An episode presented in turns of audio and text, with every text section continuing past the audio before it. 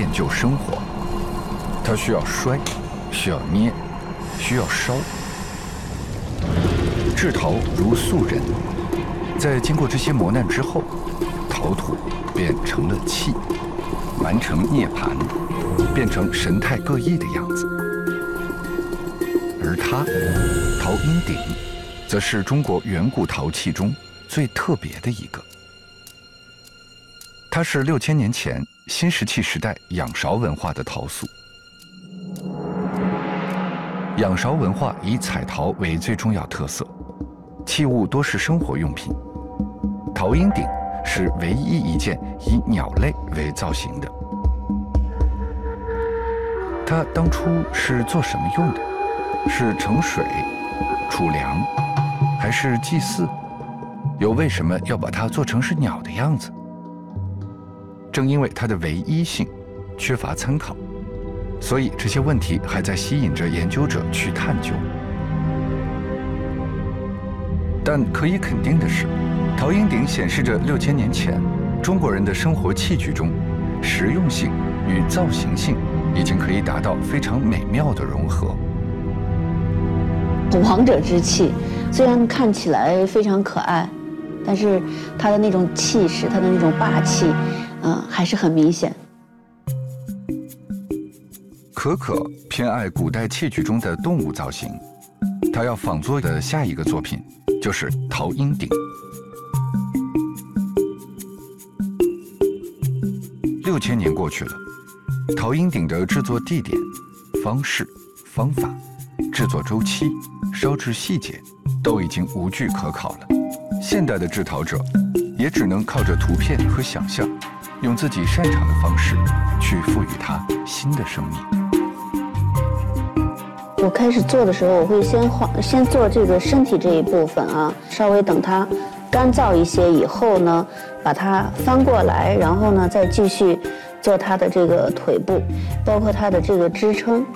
那最后呢，再会把这个鹰的这个头部再做上去。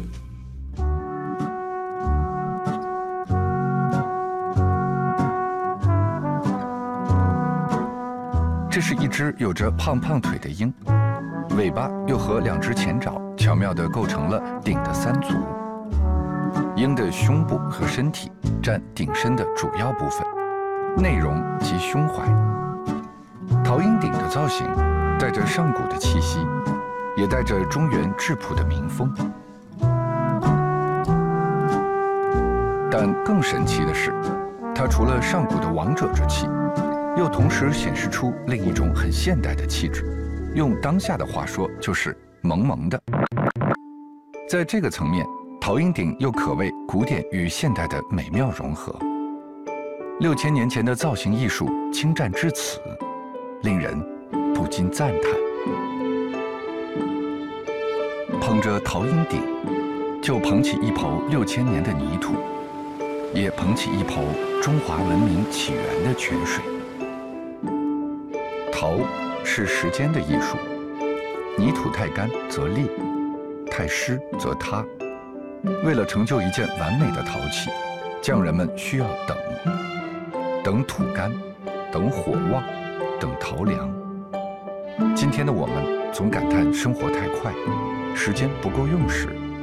六千年前，古人就已经教给我们如何与时间融合，如何与时间不较劲。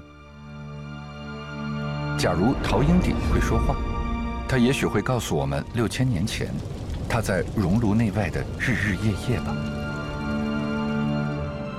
今天，他就珍藏在国家博物馆，展示着天工造化，展示着巧计神思，也展示着属于他自己的肌肉猛。